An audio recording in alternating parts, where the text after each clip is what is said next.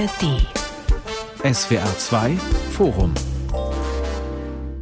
Ackerfrucht und Ampelfrust. Warum sind die Bauern wütend? Am Mikrofon ist Thomas Ihm. Heute endet die Protestwoche der Bauern in Berlin. In Innenstädten und auf Autobahnzufahrten standen Traktoren. Handwerker, Spediteure, Fischer und Jäger haben sich dem Protest angeschlossen. Die Bundesregierung hat die Aktionen mit ihren spontanen Sparbeschlüssen ausgelöst. Aber der Zorn auf die Ampel geht weit über die Subventionen für Agrar- und Kfz-Steuer bzw. deren Streichung hinaus. Die Bauern empfinden den Staat und seine Bürokratie schon lange als übergriffig und ignorant und damit stehen sie nicht allein. Und darüber diskutiere ich jetzt mit Professor Werner Betzing. Er ist Kulturgeograf und Autor einer umfassenden Kulturgeschichte des Landlebens, mit Simon Michel Berger, Chefredakteur von Agrar heute und auch anderen Fachpublikationen für die Landwirtschaft und mit Christine Antweiler, einer jungen Winzerin oder einer Jungwinzerin. Frau Antweiler, das Weingut Ihrer Familie liegt in dem Ort Volksheim, geschrieben mit X. Das ist eine halbe Stunde Autofahrt südwestlich von Mainz. Zitat hier sind wir geboren und geborgen, unser Weingut ist unsere Heimat und unser Lebensmittelpunkt. Wir leben und arbeiten im nordwestlichen Rheinhessen zwischen sanften Hügeln, Weinbergern Weinbergen und Feldern. Unsere rheinhessische Lebensfreude ist, Lebensfreude ist hier überall zu spüren. So steht es auf der Homepage Ihres Weingutes. Das klingt ja wie eine Bullabü-Idylle. An welchem Punkt etwa ist denn die rheinhessische Lebensfreude der Wut auf die Politik gewichen? Ja, es ist ähm, der Punkt gewesen, an dem wir vor Weihnachten äh, von den ja, Ideen der Bundesregierung erfahren haben, von den geplanten Kürzungen. Und unser Glück ist es, dass wir eine sehr große Lebensfreude hier in Rheinhessen haben, doch die ist auch nicht groß genug, um alles ähm, einfach immer hinzunehmen. Und ja, an diesem Punkt ähm, war das natürlich für alle Winzer bei uns in der Region, aber auch für die Landwirte, für die gesamte Branche, ja, einfach ein Schlag ins Gesicht. Und ähm, ja, die Reaktion darauf haben wir in den letzten Wochen mitbekommen. Wie ist das, wenn, wenn Winzer wütend werden? Gibt es dann Proteste in der WhatsApp-Gruppe? Trifft man sich nochmal zum Shoppen und geht gemeinsam ein bisschen politisieren? Wie machen Sie das? Ähm, klar gibt es äh, Kontakte untereinander. WhatsApp-Gruppen ist da ein gutes Stichwort. Ähm, da geht es natürlich auch insgesamt um die Organisation ähm, aber man tauscht sich auch so aus. Man trifft sich natürlich. Ähm, das ist äh, auch sehr schön, dass man auch Kollegen im Weinberg trifft. Es gibt äh, ja seit Wochen eigentlich fast nur ein Thema. Man tauscht sich aus und organisiert dann verschiedene Aktionen, wie wir sie auch in der vergangenen Woche gesehen haben und wo wir auch beteiligt waren. Herr Michelberger, in Umkehrung eines alten Sprichwortes könnte man sagen, was lange gärt, wird endlich Wut. Bei den Protesten wurde seitens der Bauernschaft immer wieder betont, die Nummer mit dem Agrardiesel und der Kfz-Steuer hätten das fast zum Überlaufen gebracht. Aber die Bauern seien schon vorher überlastet gewesen. Wann etwa haben Sie als Fachjournalist gespürt, dass sich da etwas zusammenbraut? Ach, wir hatten ja im Jahr 2019 die großen Bauernproteste gesehen und wenn man ganz ehrlich ist, ist das, was wir heute erleben, eigentlich nur eine Fortsetzung dieser Bauernproteste. Denn die grundlegenden Probleme, mit denen die Landwirtschaft konfrontiert ist, insbesondere das Fehlen von stabilen Rahmenbedingungen für eine Weiterentwicklung der Branche, diese grundlegenden Probleme sind nicht gelöst. Und ich denke, das ist das auch, was viele der Landwirtinnen und Landwirte beschäftigt, die in Berlin und an anderen Orten demonstriert haben. Sie wünschen sich einfach eine Zukunftsperspektive, wie sie unternehmerisch arbeiten können. Und die vermissen sie ganz stark unter dieser Bundesregierung. Der Fairness halber aber sei gesagt, auch schon unter der letzten Bundesregierung gab es da diverse Probleme. Nun gab es heute in Berlin die große Abschlusskundgebung. Sie sind nicht dabei gewesen. Sie sind uns aus München zugeschaltet, aber Ihre Kollegin war vor Ort, hat sich das angeschaut, hat die Rede vom Lindner gehört und anschließend auch die Pressekonferenz nach dem Gespräch mit dem Fraktionsvorsitzenden. Das sei ergebnislos zu Ende gegangen, melden die Nachrichtenagenturen. Wie lautet denn die Überschrift Ihres Kommentars für die nächste Ausgabe Ihrer Zeitschrift? Was ist noch zu retten, lautet die Überschrift des Kommentars, den ich heute Abend noch schreiben werde. Ähm, das Thema ist ja das, die landwirtschaftlichen Organisationen hatten gesagt, die Streichung, beim die Streichung der Agrardieselbeihilfe muss komplett zurückgenommen werden. Der Agrardiesel muss bleiben. Jetzt zeigt sich, die Streichung wird kommen wie geplant, zwar in drei Schritten, aber sie wird kommen.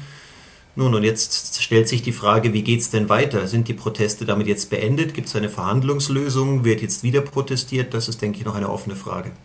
Herr Betzing, im Vorwort Ihres neuesten Buches Homo Destructor, eine Mensch-Umwelt-Geschichte, fordern Sie Ihre Leser auf, einfach mal im gedruckten Buch und nicht bei Kurztexten im Internet nach Antworten zu suchen. Aber vielleicht können Sie uns doch ganz kurz beantworten, warum Politik und Gesellschaft von der Dauer und auch der Intensität dieser Proteste so sehr überrascht waren. Das ist einmal die Reaktion, die Kurzfristreaktion auf ein sehr kurzfristiges politisches Handeln, das sehr chaotisch ist, das nicht vorausberechenbar ist, was auch handwerklich schlecht gemacht ist. Und ich bin sehr froh, dass sich dagegen ein breiter Protest erhoben hat und dass sich den Bauern auch noch andere Berufsgruppen anschließen. Denn die Klimapolitik kann man so nicht machen. Das ist das große Problem. Die große Mehrheit der Bevölkerung bezahlt die Klimapolitik die Reichen, die wirklich Reichen, werden ausgespart und das Ganze läuft auf eine chaotische Weise. Das geht so nicht. Aber wenn man in die Vergangenheit guckt, dann stellt man fest, seit 60 Jahren geht der Zug in diese Richtung. Seit 60 Jahren gibt es immer wieder Bauernproteste, weil die Bauern einfach immer weniger werden, weil die agrarpolitischen Rahmenbedingungen so gesetzt werden, dass sie zulasten der Landwirtschaft gehen, dass die großen Betriebe am stärksten profitieren und die kleinen praktisch verschwinden. Dieses frühere Stichwort wachsen oder weichen, also entweder groß werden oder den Betrieb aufgeben, das gilt immer noch. Und ich erinnere nur wegen der Kontinuität an die Proteste der 60er Jahre gegen den damaligen EU oder besser EWG-Agrar Agrarkommissar, ähm, der halt schon mal, der schon mal die Großbetriebe nur fördern wollte und die Kleinen schon mal ganz über die Wupper gehen lassen wollte. Das sind als eine Tradition, wo man das Gefühl hat, die wiederholt sich permanent. Im Fernsehen nimmt man das dann so wahr, dass kennt man, die Bauern sind wütend, es sind zwar wenige, aber sie haben riesige Trecker, mit denen stehen sie auf der Straße rum. Von manchem Ministerium wird ein Misthaufen abgekippt und es wird ordentlich Rabatz gemacht, niemand kommt mehr durch.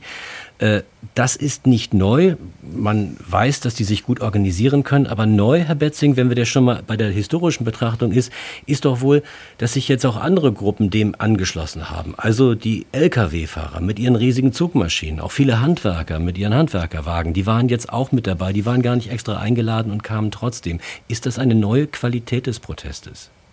Das ist kurzfristig eine neue Qualität. Es wird sich zeigen, ob das langfristig trägt. Es wäre zu hoffen.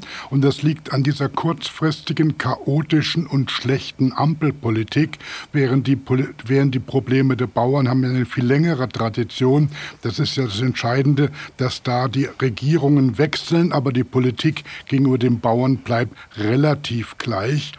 Und was diese Unterstützung betrifft, möchte ich mal ganz klar und ganz deutlich sagen, dass die AfD und rechtsradikale Gruppe sich da versuchen anzuhängen ist ein ganz großes Problem. Vor allen Dingen, wenn man in das Programm der AfD hineinguckt, dann steht da drin, dass die Landwirtschaft mehr Wettbewerb ausgesetzt werden sollte und weniger Subventionen erhalten sollte. Das heißt, ein ganz klar neoliberales Wirtschaftsprogramm der AfD. Und da ist es absurd, dass die AfD sich versucht, an diese Proteste dran zu hängen. Wir haben schon jetzt einige Themen angerissen, die wir im Verlauf der Diskussion noch besprechen wollen. Frau Antweiler, Sie haben uns eben geschildert, wie Sie mit Ihren Kolleginnen und Kollegen, den, den jungen Bäuerinnen und Bauern, sich da organisiert haben. Haben Sie das auch so konkret in Rheinhessen erlebt, dass da plötzlich irgendwie ein Handwerker stand, ein Lkw-Fahrer und sagte, ich mache mit? Ja, wir hatten es tatsächlich auch äh, ganz konkret bei uns hier vor Ort. Vergangenen Montag sind wir mit unseren Traktoren in einer Kolonne gefahren, ähm, von unserem Ort, äh, von einem Nachbarort los ähm, Richtung Bad Kreuznach in die Stadt. Auch alle gesprochen mit der Polizei. Die Polizei war vor Ort, ist vorweggefahren. Und wir hatten tatsächlich auch ähm, ja, zwei Gastronomen mit dabei, äh, die sich auch den ganzen Tag uns angeschlossen haben, weil sie auch mit der aktuellen Situation einfach sehr unzufrieden sind. Und das zeigt natürlich, dass sie auch inmitten von den ganzen Traktoren einfach mit ihrem Auto mitgefahren sind, weil es sie bewegt, weil sie auch zeigen möchten, dass es sie betrifft. Und ähm, ja, das gibt uns natürlich ähm, ja, Rückhalt auch aus der Bevölkerung, nicht nur aus der normalen Verbraucher, sondern einfach auch aus anderen Branchen. Also es ist nicht nur die Gastronomie, es sind, wie Sie schon gesagt haben, auch äh, die Speditionen, Bäcker, Metzger. Also es sind ganz, ganz viele, die einfach ein Zeichen setzen wollen, dass äh, sich was ändern muss. Und dieser Vorwurf, den Herr Betzing eben schon mal angerissen hat, nämlich ähm, geäußert von Politikern, aber eben auch vor allem von, von Journalisten, von Medien, ähm, das sei im Grunde etwas, was von der AfD oder von Rechtsextremen unterwandert wird. Wie haben Sie das aufgenommen? Wir hatten zum Glück da keine konkreten äh, Vorfälle. Wir haben uns auch ganz deutlich davon distanziert. Zum Beispiel habe ich vergangenen äh, Mittwoch auch in Mainz auf der Kundgebung äh, für die Landjugend sprechen dürfen und ähm, ja, eigentlich jeder hat sich zu Beginn seiner Rede ganz klar davon distanziert und wir ähm, ja, blieben bis jetzt davon verschont, dass sich da rechte Gruppen drunter gemischt haben und bemerkbar drunter gemischt haben. Und ich möchte es auch nochmal ganz deutlich sagen. Also wir distanzieren uns ganz klar und deutlich von diesen Gruppen.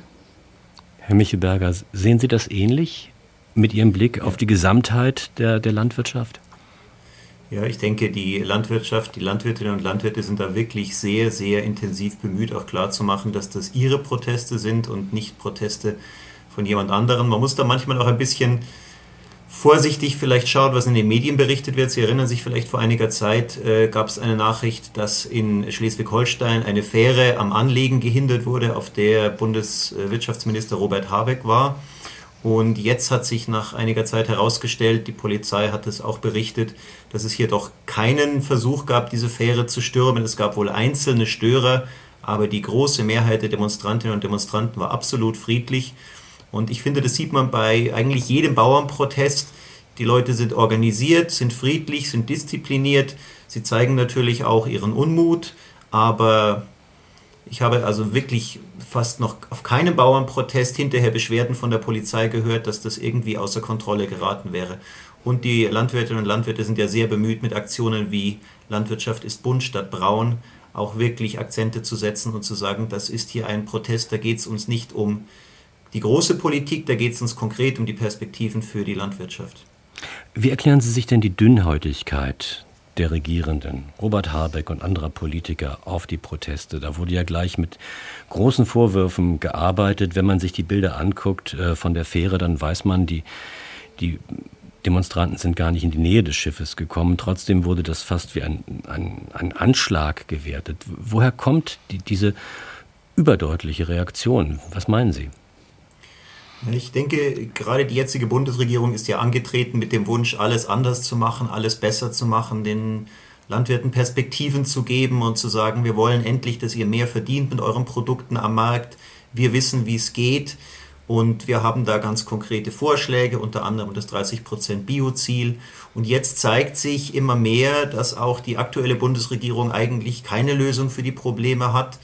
Und ähm, ich könnte mir vorstellen, dass das manche Leute auch etwas dünnhäutiger macht, weil sie merken, so leicht ist es dann doch nicht und die Probleme, die die Vorgängerregierung schon nicht gelöst hat, die man in der Opposition noch wunderbar kritisieren konnte, kann man selber nicht lösen. Das Geld fehlt, die Perspektive fehlt und ich denke, da greift man dann schon manchmal zu solchen größeren Geschützen, was die Vorwürfe angeht. Ja, das möchte ich gerne unterstreichen. Ich sehe das ganz genauso. Die Politiker sind angetreten, sie wollten das alles besser machen und im Prinzip machen sie alles sogar nur noch schlechter, sind also noch unfähiger, noch kurzfristiger als vorher, noch chaotischer, noch handwerklich schlechter und das ist natürlich ein guter Grund, dünnhäutig zu sein, denn wenn man als Politiker sowas macht, dann kann man eigentlich nicht mehr dahinter stehen. Mir fällt ja nun auf, dass auf den Feldern in der Region hier, wo ich wohne, in Baden-Baden, jede Menge Protestschilder stehen. Müssen denn die Bauern auch im ländlichen Raum Überzeugungsarbeit leisten oder, oder doch eher in den Städten? Sie müssen auch im ländlichen Raum Überzeugungsarbeit leisten, weil wir immer mehr Zuzüger haben, die im Prinzip einen städtischen Lebensstil haben und die mit der Landwirtschaft nicht anfangen können, die von der Landwirtschaft sich gestört fühlen. Und da muss man mal ganz deutlich sagen, die Landwirtschaft hat hatte und hat immer noch eine Mehrfachfunktion. Sie produziert nicht bloß Lebensmittel, sie sorgt auch dafür, dass das Land, dass der Raum dezentral besiedelt ist, dass wir eine offene Landschaft haben, sonst würden die, die, die, die Dörfer alle im Wald liegen und wären praktisch voneinander abgekapselt. Und die Landwirtschaft erhält eine offene, vielfältige Landschaft. Und das ist wichtig für Biodiversität und für Heimatbezug, dass man sich in der Landschaft wiedererkennen kann, auch die Arbeit vergangener Generationen, auch wenn das derzeit immer schwerer wird, weil die Agrarpolitik die Bauern dazu drängt, immer großschlägiger zu arbeiten, mit immer größeren Einheiten zu arbeiten, immer größere Felder und Wiesen und Weiden anzulegen, sodass die traditionelle Kleinräumigkeit immer mehr verloren geht. Aber immer noch hat die Landwirtschaft eine Mehrfachbedeutung, nämlich auch den Lebensraum zu erhalten. Und das wird überhaupt nicht gesehen in der Agrarpolitik. Das wird nicht abgegolten. Das spielt überhaupt keine Rolle, ist aber sehr entscheidend für die Menschen im ländlichen Raum. Frau Antweiler, sind Sie das mehr als eine Winzerin, auch eine Kulturbotschafterin? Ja, ich denke, dem kann ich äh, voll und ganz zustimmen. Ähm, wir, ja, Winzer und Landwirte, wie es eben schon gesagt wurde, ganz richtig, wir pflegen unsere Kulturlandschaft. Ähm, und ja, ich will mir gar nicht vorstellen, wie es hier aussehen würde, wenn es keine äh, landwirtschaftlichen Betriebe mehr gäbe, wie die Landschaft aussehen würde, aber auch wie das Dorfleben aussehen würde. Ich denke, hier gerade in Rheinhessen mit den ganzen Weinbaubetrieben, da ist auch einfach ähm, ja, das Dorfleben durch unsere Weinfeste, Hoffeste, was auch immer, einfach ganz extrem geprägt und das hängt auch alles mit unserer Existenz zusammen. Das heißt, wenn wir die Landwirtschaft und auch den Weinbau gefährden, gefährden wir auch dieses Dorfleben, wie wir das ähm, ja, hier sehr, sehr schön haben. Und nochmal zur Ursprungsfrage, ob wir hier in unseren Dörfern auf dem Land auch viel Aufklärungsarbeit leisten müssen. Ähm, ja, das müssen wir. Deswegen haben wir auch an verschiedenen Stellen auch Schilder aufgestellt. Ähm, das ist, denke ich, auch sehr, sehr wichtig und auch unsere Aufgabe, einfach mit unseren Mitbürgern in den Dialog zu treten. Und ich finde aber auch, dass es uns sehr, sehr gut gelingt. Also man findet oft die Möglichkeit, in den Dialog zu kommen und auch zu erklären, was man tut, warum man das tut. Das gelingt uns auf dem Land, würde ich sagen, sehr gut. Das große Problem ist aber, das Ganze in die Stadt zu bringen. Also ähm, da ist einfach der, ja, das Gefälle Stadt-Land einfach extrem groß. Ähm, und in großen Städten hat man, glaube ich, auch gar nicht diese Vorstellung, was eigentlich Landwirtschaft bedeutet und was auch für die Leute auf dem Land es bedeuten würde, wenn die Landwirtschaft wegfällt, weil die Stadt sieht dann nach wie vor so aus, wie sie aktuell aussieht, aber auf dem Land verändert sich natürlich einiges. Und ich glaube, das ist ähm, ganz, ganz wichtig, dass wir auch versuchen, die ähm, Stadtbevölkerung zu erreichen. Das SWR2 Forum zum Thema Ackerfrucht und Ampelfrust. Warum sind die Bauern wütend? Mit Christine Anweiler, Jungwinzerin, mit Simon Michel Berger, Chefredakteur von Agrar heute und Professor Werner Betzing, Kulturgeograf. Und man muss sich ja noch mal in Erinnerung rufen, es gab 2019, wurde kurz schon angesprochen, Bauernproteste hier in Deutschland. Daraufhin hat dann die Bundesregierung beim Bundeslandwirtschaftsministerium eine sogenannte Zukunftskommission Landwirtschaft angesiedelt. Deren Aufgabe war es vor allem, äh, so miteinander ins Gespräch zu kommen und Lösungen zu entwickeln, damit sich solche Bauernproteste nicht wiederholen müssen. Und nun haben wir sie wieder, und zwar in massiver Form. Liest denn die Bundesregierung äh, die eigenen Papiere nicht, Herr Michelberger? Ich denke, die Papiere liest sie schon. Das Problem ist, dass in den Papieren drinsteht, dass man Milliarden bereitstellen muss, um Perspektiven zu schaffen für die Landwirtschaft. Die Zukunftskommission Landwirtschaft, die Sie angesprochen haben, hat sich sehr eng ausgetauscht mit einer anderen Kommission, der sogenannten Borchert-Kommission. Da ging es um die Zukunft der Nutztierhaltung in Deutschland. Wie kriegen wir die Nutztierhaltung so wie die Gesellschaft sie will. Und da stehen sehr, sehr große Summen drin an Fördermitteln, die es braucht, um eben die Perspektive zu schaffen, dass die tierhaltenden Betriebe umgestellt werden können. Da steht auch sehr viel drin zu rechtlichen Rahmenbedingungen. Und von all diesen Mitteln, die da drin stehen, ist auch unter der jetzigen Bundesregierung nur ein ganz, ganz kleiner Bruchteil mobilisiert worden, was dann am Ende so weit ging, dass die Borchert-Kommission ihre Arbeit niedergelegt hat und gesagt hat, Entschuldigung, unter diesen Bedingungen können wir nicht weiterarbeiten. Also der Wille, Papiere zu lesen, ist groß, der Wille, Geld zur Verfügung zu stellen, ist gering. Und das finde ich manchmal durchaus erstaunlich, denn man darf nicht vergessen, bei diesem ganzen Agrardiesel, über den wir hier reden, geht es um 440 Millionen Euro im Jahr. Ähm, das ist im Vergleich zu anderen Teilen des Bundeshaushalts Peanuts. Es war ja unter den Parteien ausgemachte Sache, die Subventionen bei Agrar-, Diesel- und Kfz-Steuer runterzufahren. Sogar die AfD findet das sinnvoll, beziehungsweise fand. Seit den Protesten äußern sich die meisten Politiker differenzierter oder vorsichtiger. Die Dieselsubvention soll nun plötzlich nicht, also nicht plötzlich, sondern im Verlauf von drei Jahren abgebaut werden. Bei der Kfz-Steuer bleibt alles beim Alten. Äh, kann man auch verstehen, wenn ein Bauer irgendwie 10, 12 Traktoren in der Garage hat, dann ähm, schlägt das schon ins Kontor.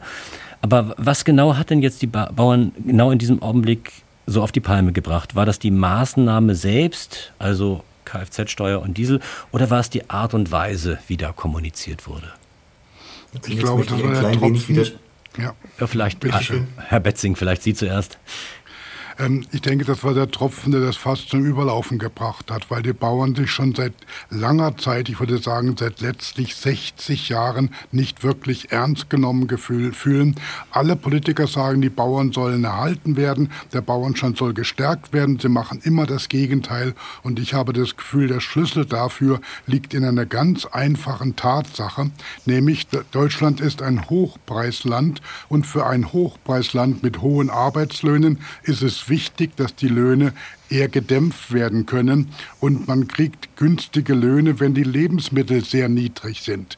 Ich erinnere daran, dass ein normaler Haushalt im Jahr 1950 45 Prozent seines Einkommens für Lebensmittel verwendet hat und heute sind es noch 14 Prozent. Das ist sehr relevant.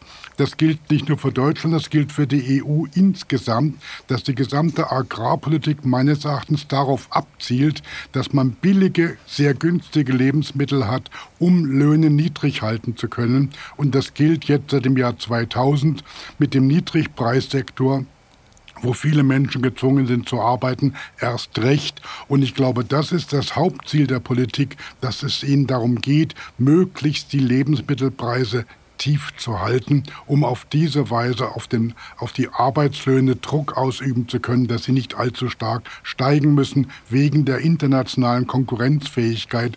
Und das ist etwas, was meines Erachtens nie gesagt wird, was aber eine ganz zentrale Rolle spielt.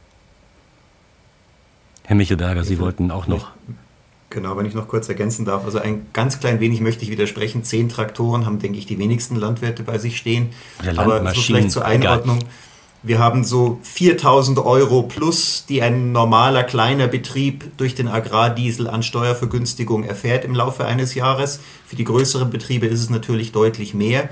Und auch das muss man in Perspektive setzen. Die Landwirte bekommen ja Beihilfen von staatlicher Seite und diese Beihilfen sind aber für einen normalen Familienbetrieb, wie er in Baden-Württemberg oder Bayern äh, existiert, ungefähr die Hälfte vom Gewinn, den das Unternehmen macht im Laufe eines Jahres. Also die Landwirtinnen und Landwirte können in aller Regel nicht von dem leben, was sie am Markt erwirtschaften. Sie brauchen die Beihilfen. Und wenn dann an so einer Stellschraube gespart wird und dann eben nochmal eine sehr erhebliche fünfstellige Summe wegfällt, äh, oder vier- bis fünfstellige Summe wegfällt, das tut natürlich weh. Und das ist, wie Herr Professor Betzing angesprochen hat, eben der Tropfen, der das Fass dann zum Überlaufen bringt. Ja, und ich möchte noch ergänzen, die Subventionen, wer kriegt die? Das ist ja ein richtiges Politikum. Normalerweise wird das verheimlicht, wo die Subventionen, die EU-Agrarsubventionen konkret hingehen. Und in gelegentlichen größeren Zeitabständen wird das mal offengelegt. Und beim letzten Mal hat sich herausgestellt, 80 Prozent aller EU-Subventionen erhalten die relativ wenigen landwirtschaftlichen Großbetriebe und sogar Lebensmittelkonzerne. Das ist ein Wahnsinn und die, die meisten Bauern erhalten davon relativ wenig. Das sind Ungleichheiten, die wir da haben, die extrem stark wirken und die vielen Bauern, die heute protestieren, das sind diejenigen, die von diesen Subventionen nicht so extrem viel abbekommen wie die Großbetriebe. Finanzminister Lindner hat am Mittag zu den Bauern gesprochen in Berlin oder er hat es versucht, nicht jeder wollte ihm zuhören, manche wollten auch dazwischen rufen. Aber er versprach ein Geschäft auf Gegenseitigkeit. Der Staat werde die Landwirtschaft weniger gängeln, dafür aber auch weniger subventionieren. Wäre das ein guter, ein wünschenswerter Deal, Frau Antweiler? Ich denke, es ist ähm, ja zumindest mal ähm, ein Schritt in die richtige Richtung. Was ich auch immer ganz wichtig finde zu betonen, ist, dass wir eigentlich ähm, am liebsten ohne Subventionen leben möchten. Wir ähm, sind alle wirtschaftliche Betriebe, die ja einfach so wirtschaften müssen, dass am Ende was übrig bleibt. Das funktioniert aufgrund der politischen Rahmenbedingungen und des Weltmarkts ähm, nicht ohne Subventionen. Wünschenswert wäre es aber, dass wir nicht auf diese Subventionen angewiesen sind. Und nochmal zum Agrardiesel zurückzukommen. Das ja, grundlegende Problem ist einfach, dass es ein, äh, einfach keine Alternative zum Diesel gibt. Wenn es eine Alternative gäbe, dann hätten wir natürlich auch diese Alternative schon längst genutzt. Und somit ist es einfach ein Verbot ohne eine Alternative und das funktioniert einfach in einem Weltmarkt nicht, denn die deutschen Landwirte werden dann extrem viel schlechter gestellt. Und ja, die Folgen mit dem Höfesterben, ich denke, das haben wir ähm, ja in aller ähm, Deutlichkeit in den letzten Tagen gehört, was dann auf uns zukommt und wir uns einfach von dem Ausland, von Importen abhängig machen, was die Lebensmittel angeht. Und ich denke, das ist brandgefährlich. Davor sollten wir, ähm, ja, davon sollten wir Abstand nehmen und lieber unsere heimische Landwirtschaft stärken. Dann gibt es immer wieder, ja, ja Herbert Zink. Man könnte ich würde prinzipiell sagen, die Landwirtschaft ist für ein System der Marktwirtschaft, der knallharten liberalen Marktwirtschaft einfach deswegen nicht geeignet, weil die Landwirtschaft eine Mehrfachaufgabe hat, neben, neben, der Landwirt, neben der Produktion von Lebensmitteln ja auch noch den Lebensraum herzustellen, eine dezentrale Siedlungsstruktur zu gewährleisten, Heimat zu schaffen, Biodiversität zu schaffen. Und diese Mehrfachfunktion der Landwirtschaft, die kann natürlich in Preisen nicht angemessen angemessen abgedeckt werden.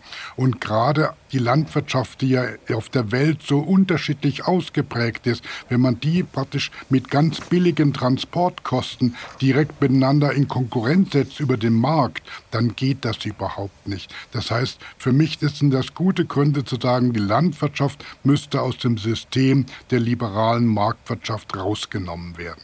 Und in welches System dann überführt werden? Tja, das ist eine schwierige Grundsatzfrage. Wir haben ja bis in die 50er Jahre des 20. Jahrhunderts eine Landwirtschaft gehabt, die im Prinzip gerade in der Lage war, gewisse Überschüsse zu produzieren, aber die in diesem ganzen, äh, ganzen Wettbewerbssystem noch nicht richtig mitgemacht hat. Die Landwirtschaft war bis Anfang der 50er Jahre noch eine Fremdkörper in diesem System der Marktwirtschaft, weil sie noch anders äh, funktioniert hat. Und erst mit der Agrarmodernisierung ab den 60er Jahren, als dann die Landwirtschaft darauf ge ge gezwungen wurde, effektiv zu produzieren, als dann die landwirtschaftlichen Maschinen eingesetzt eingesetzt wurden, als die Spezialisierung begann, entweder Ackerbau oder Viehwirtschaft, aber nicht mehr beides zugleich. Erst als die Landwirtschaft dann in diese Richtung getrieben wurde, erst dann ging eigentlich die Sache mit der Marktwirtschaft im Rahmen der Landwirtschaft wirklich los. Das heißt, vor 70 Jahren war das noch eine andere Situation. Und ich bin der Meinung, vor 70 Jahren hat die Landwirtschaft besser funktioniert als heute.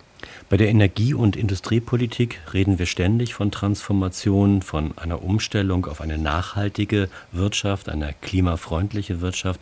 Diese Transformationsdebatte beobachten wir die auch in der Landwirtschaft, Herr Michelberger? Ähm, ja, ich, es tut mir leid, ich möchte noch ganz kurz den vorherigen Punkt mhm. einmal aufgreifen. Ich finde, wir können uns wünschen, dass die Landwirtschaft vielleicht ein, für die Landwirtschaft es ein anderes System gibt, aber am Markt vorbei gibt es keine Alternative. Dazu leben wir einfach alle in einer sozialen Marktwirtschaft und, und äh, ich finde es auch nicht verwerflich, sondern ich finde es sogar positiv, wenn Landwirtinnen und Landwirte bemüht sind, effizienter zu werden, moderne Technologien einzusetzen, Digitalisierung zu nutzen. Da steckt so viel unternehmerische Kraft in den Bäuerinnen und Bauern und ich finde, wenn wir eine Lösung finden, wie wir wirklich hochwertige Nahrungsmittel produzieren, hier zu Hause regionale Lebensmittel und ein Stück weit vielleicht auch für den Weltmarkt, dann brauchen wir diesen Unternehmergeist und uns abzukoppeln davon Märkten und, und, und staatliche Regulierungen zu finden. Ähm, da halte ich ehrlich gesagt nicht so viel davon, weil das hatten wir in Europa schon versucht und die Konsequenz waren Butterberge und Milchseen und das äh, ist dann auch wieder den Landwirten um die Ohren gehauen worden. Also die Perspektive, denke ich, muss sein, gemeinsam zu überlegen, wie können wir wenn wir sagen, wir wollen zum Beispiel eine modernere Nutztierhaltung, die noch mehr Tierwohl anbietet, wir wollen mehr erneuerbare Energien, die im ländlichen Raum produziert werden, sich dann zu überlegen, okay, was brauchen dann die Landwirte für Rahmenbedingungen, damit sie diese Investitionen tätigen können? Weil denken wir nur ans EEG, als das damals das erste EEG eingeführt worden Erneuerbare ist. Erneuerbare Energiengesetz. Genau. Vielen Dank. Ähm, es waren die Landwirte, die ganz, ganz stark und ganz schnell in PV-Anlagen investiert haben. Photovoltaik. Photovoltaik. Ich muss ein bisschen übersetzen, sorry. Im Fernsehen würden wir jetzt Untertitel einblenden. Alles gut. Machen Sie ähm, weiter. Und genau, und, die, und diese Kraft im ländlichen Raum ist wahnsinnig beeindruckend. Die äußert sich jetzt in den Protesten, aber die kann sich genauso gut in, in wirtschaftlicher Innovation äußern und tut es auch. Und das finde ich ist etwas, das sollte man stärker unterstützen. Da bin ich sehr dafür. Da braucht es aber die entsprechenden politischen Rahmenbedingungen dafür. Und die sehe ich zurzeit überhaupt nicht. Ich trauere immer noch der großen Agrarreform von, von Franz Fischler nach dem, dem früheren EU-Agrarkommissar aus dem Jahr 2003. Der hat, hat versucht, in diese Richtung zu gehen und ist letztlich damit gescheitert, die EU-Agrarpolitik viel deutlicher ökologisch und sozialverträglich auszurichten. Und er hat gesagt, dass es zwei Staaten gab, die genau diese Lösung ver verhindert haben. Und das waren nämlich die Staaten mit dem Anteil der, größt der größten Landwirtschaftsbetriebe pro, äh, äh, pro Landwirtschaft in den jeweiligen Staaten, nämlich Großbritannien und Deutschland, damals unter Schröder, die diese wichtige Agrarreform von dem Franz Fischler äh, verhindert haben, die wir unter deren Le Sachen wir immer noch leiden. Und ich finde es sehr wichtig, dass die Bauern kreativ und innovativ werden, um Regionalprodukte zu, zu produzieren, umwelt- und sozialverträglich. Da gibt es ganz viele Möglichkeiten. Aber wenn das dem freien Markt wie derzeit überlassen wird, dann sehe ich dafür eigentlich keine Chancen der Umsetzung. Dann bleiben das schöne Sprüche oder schöne Hoffnungen. Aber die Tendenzen und der Willen ist ja da. Also viele wollen ja auch lokal kaufen. Es gibt ein, ja, gibt ein Bewusstsein. Also, allein, ja, es gibt ja auch alleine ein, reicht nicht. Nein, aber es gibt doch auch schon ein Bewusstsein für, für äh, hochqualitative Lebensmittel. Beim Wein sicherlich äh, kann man das ganz, ganz schnell irgendwie nachweisen. Dazu sind Sie in einem Familienbetrieb, Frau Antweiler. Also im Grunde eine, eine Postkartenidylle fast schon. Ähm, haben Sie den Eindruck, dass sich da, da ein Stück weit was bewegt in, in Richtung eines Umdenkens? Ich denke schon, dass wir gerade die junge Generation ähm, sehr innovativ arbeiten, ähm, auch was die Vermarktung angeht. Das ist ganz klar. Da gibt es ganz viele verschiedene Konzepte, egal ob im Weinbau oder auch äh, in der Landwirtschaft mit äh, Hofläden oder irgendwelchen Automaten. Also da gibt es ja wirklich viele Möglichkeiten aber das funktioniert auch einfach nicht für die, für die breite Masse. Und ich muss auch ganz klar sagen, dass ähm, diese innovativen Ideen natürlich immer ähm, ja, wirtschaftlich getragen werden müssen. Es nützt mir nichts, wenn ich die, ähm, die Vorstellung habe, dass ich alles regional hier vermarkte. Äh, es kommt vielleicht oder es rechnet sich am Ende des, des Monats nicht. Und ich denke, dass wir da auch einfach Unterstützung brauchen, dass wir diese Innovation weiter vorantreiben. Die junge Generation ist dafür bereit. Wir sind extrem gut ausgebildet ähm, und wir bekommen aber von, die, von, der Politik einfach immer wieder in den Weg gelegt. Und dann ähm, ja, muss man sich irgendwann nicht wundern, wenn dann auch die Motivation zurückgeht oder halt einfach Höfe nicht mehr übernommen werden wenn man diese, diese Leidenschaft und diese Motivation dann einfach ja, von Seiten der Politik ausbremst. Weil es ja. nützt die größte Leidenschaft nichts, wenn am Ende des Monats bzw. am Ende des Jahres nichts übrig bleibt. Können Sie mir denn oder den Hörerinnen und Hörern mal kurz erklären, was Sie da so sehr motiviert? Weil es ist schon ein recht komischer Beruf. Also Sie können nicht wirklich reich damit werden. Die Hälfte Ihres Einkommens ungefähr, haben wir gehört, zahlt Ihnen der Staat, weil Sie die nicht selber erwirtschaften können.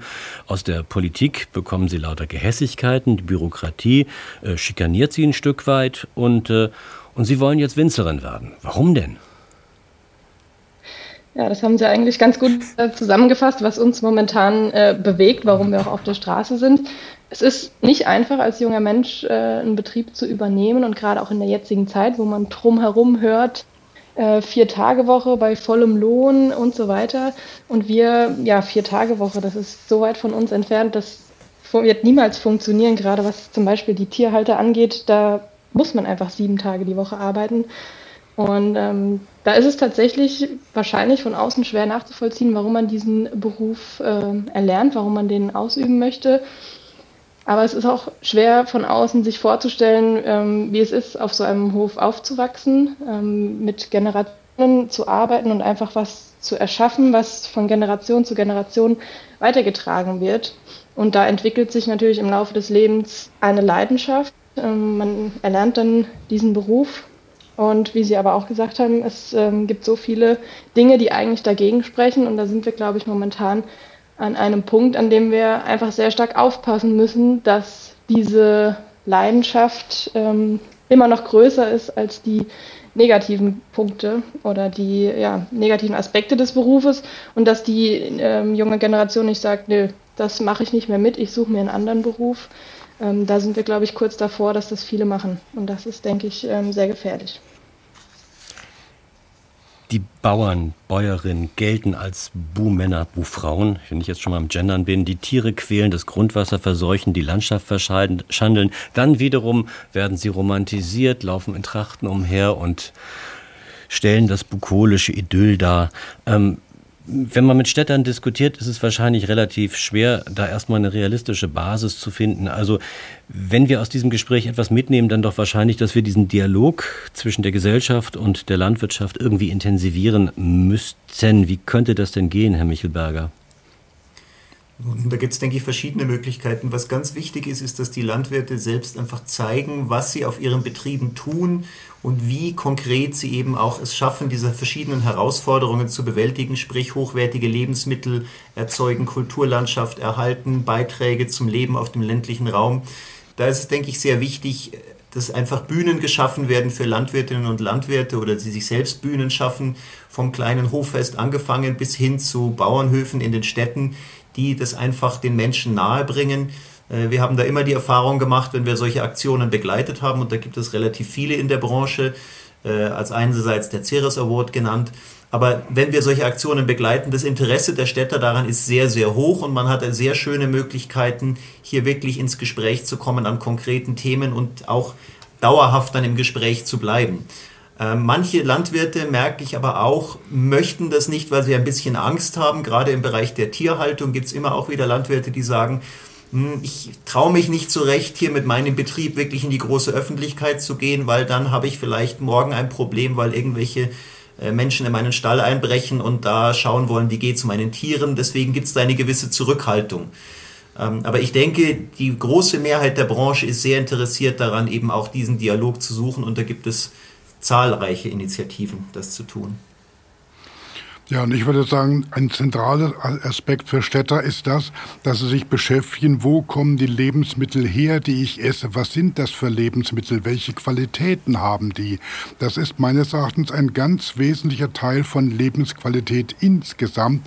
Das ist etwas, was heute instrumentell behandelt wird, nach dem Motto Lebensmittel hat man einfach, man achtet nicht drauf, wo die herkommen, die Qualität ist egal.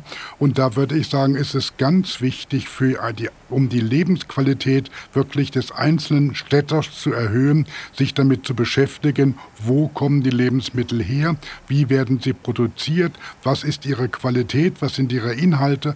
Und das ist eine große Bereicherung. Und wenn man da anfängt, sich mit seinem eigenen Körper, mit den eigenen Nahrungsmitteln zu beschäftigen, endet man automatisch bei der Landwirtschaft bekommt man automatisch einen, einen Bezug zum ländlichen Raum und kommt dann auf einmal auf Sachen, die einem vorher ganz fern waren. Das gehört für mich unglaublich dazu, zu dem, dass der Mensch ein Körperwesen ist, der Nahrungsmittel braucht und nicht nur Informationen und Bits oder Bytes.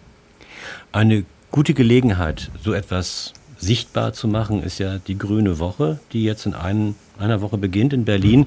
Ähm, ist das jetzt eine Veranstaltung, die mehr sein sollte, könnte, wird als äh, einfach eine zur Schaustellung der landwirtschaftlichen Leistungen? War es zu kompliziert gestellt, die Frage. Äh, wird es eine politische grüne Woche werden? Mit den Bauernprotesten im Rücken, das meinte ich. Also ich habe das Woche kann man Woche. Jetzt nicht alle auf einmal.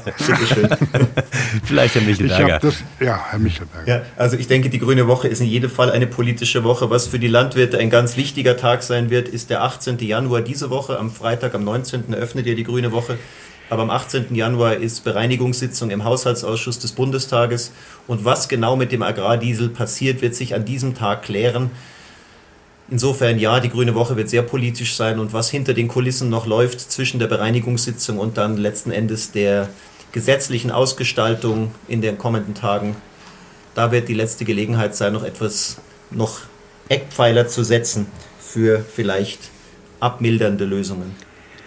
Und ich würde sagen, dass die Grüne Woche noch stärker als bisher genutzt werden muss, um die Anliegen der Landwirtschaft in der Gesellschaft zu verankern, im breiten Sinne vorzustellen. Da ist die Grüne Woche, denke ich, das beste äh, Element, was wir haben, um diese Sache in die breite Gesellschaft zu bringen. Und das müsste noch intensiver und besser genutzt werden. Joachim Ruckwied, der Bauernpräsident, der sagte heute Nachmittag nach dem Treffen mit den Fraktionsspitzen, es wurden Themen diskutiert, die wir seit 30 Jahren ergebnislos diskutieren. Könnte ja auch sein, dass es daraus nun 40 oder 50 Jahre werden, Frau Antweiler. Helfen Sie uns mal weiter. Wie kriegen wir da ein bisschen Zug in die Sache? Ja, ich denke, ähm, es ist auf jeden Fall ein wichtiger Ansatz, dass man gemeinsam äh, ja, sich an einen Tisch setzt und auch über die Dinge spricht und auch einfach klar macht, dass es seit vielen Jahren Probleme gibt und auch nicht einfach nur jetzt die aktuellen Probleme immer wieder äh, von vorne aufrollt. Also es ist ganz wichtig, dass wir da ähm, ja einfach nachverleihen und da in Gespräche gehen und dann eben auch unsere Forderungen ganz klar, ähm, ja, ganz klar darstellen, in welche mhm. Richtung mhm. es gehen soll. Und ich denke, die Zukunftskommission Landwirtschaft ähm, war da ein sehr, sehr guter Anfang und da müssen wir einfach ähm, ja, bleiben, dass diese auch gesetzt wird. Denn auch die besten Gespräche und die besten Versprechungen nützen uns nichts, wenn es am Ende nicht umgesetzt wird und wir dann in zehn Jahren immer noch an dem gleichen Punkt stehen. Das äh, ja, hoffe ich nicht. Cem Özdemir, der Landwirtschaftsminister, hat ja diese Zukunftskommission wiederbelebt, aber nun weiß man nicht so richtig, was das werden könnte. Wenn du nicht mehr weiter weißt, gründe einen Arbeitskreis, heißt es ja in der mhm. Politik. Genau. Also, was erwarten Sie von Cem Özdemir? Herr Betzing. Also ich erwarte mir da erstmal gar nichts, weil ich das Gefühl habe, die Probleme liegen tiefer, die hängen nicht an einzelnen Politikern, das sind strukturelle Probleme, wie ich vorhin schon gesagt habe, das ist das Problem, dass die Politik prinzipiell das Interesse hat, dass man möglichst günstige Lebensmittelpreise hat, dass die Quantität stimmt, dass die, die, die Preise tief sind und nicht so sehr die Qualität und dass die gesamten Funktionen der Landwirtschaft da eher unter den Tisch fallen können. Das das ist meine Befürchtung, dass sich da wenig ändern wird. Ich habe jetzt nicht so viele Fragen zur Ampel gestellt, weil ja auch irgendwie klar ist, dass hier Dreier am Tisch sitzen, die mit der Ampelpolitik nicht wirklich zufrieden sind. Aber Herr Michelberger, was könnte, was müsste geschehen, damit die Ampel in der Bauernschaft nicht mehr als Problem, sondern als Lösung empfunden wird? Da gibt es ganz viele Baustellen. Eine der wichtigsten Baustellen, denke ich, die, über die haben wir heute nicht gesprochen, ist die Düngeverordnung. Da wünschen sich die Bauern ganz konkrete Erleichterungen. Die stellt die Bundespolitik auch seit geraumer Zeit in Aussicht. Passiert ist nichts. Ähm, ein weiteres Thema ist eben Umbau der Nutztierhaltung. Da haben wir heute mehr drüber gesprochen. Da müsste mehr Geld zur Verfügung gestellt werden. Äh, ist wahrscheinlich auch nicht da. Und das letzte Thema, was der Herr Lindner heute auf der Demo angesprochen hat, er hat gesagt, wir prüfen eine steuerfreie Risikoausgleichsrücklage für Landwirte. Das ist was, das wünscht sich die Branche schon seit vielen Jahren. Es wird seit vielen Jahren geprüft, passiert es nichts. Sollte hier was passieren, denke ich, wäre das zumindest ein Entgegenkommen. Aber wie gesagt, seit vielen Jahren ist es geprüft worden, passiert ist es bis jetzt noch nicht. Schauen wir mal, ob es diesmal anders wird. Schauen wir mal, ob es diesmal anders wird. Keiner kann in die Kristallkugel gucken, aber zumindest ein Bewusstsein ist geweckt. Die Bauern haben das Land aufgerüttelt und sie haben viel Solidarität für ihre Aktionen bekommen, nicht nur in der Bauernschaft, nicht nur im ländlichen Raum, sondern auch bei Handwerkern oder Spediteuren, bei Gastronomen, bei Jägern, bei Fischern und bei vielen, vielen Bürgern. Das war das SWR2 Forum Zum Thema Ackerfrucht und Ampelfrust. Warum sind die Bauern wütend? Es diskutierten in dieser Runde Professor Werner Betzing, Kulturgirograf, Simon Michel Berger, Chefredakteur der Fachzeitschrift Agrar heute und Christine Antweiler, Jungwinzerin aus Rheinhessen. Die Gesprächsleitung hatte Thomas Ihm.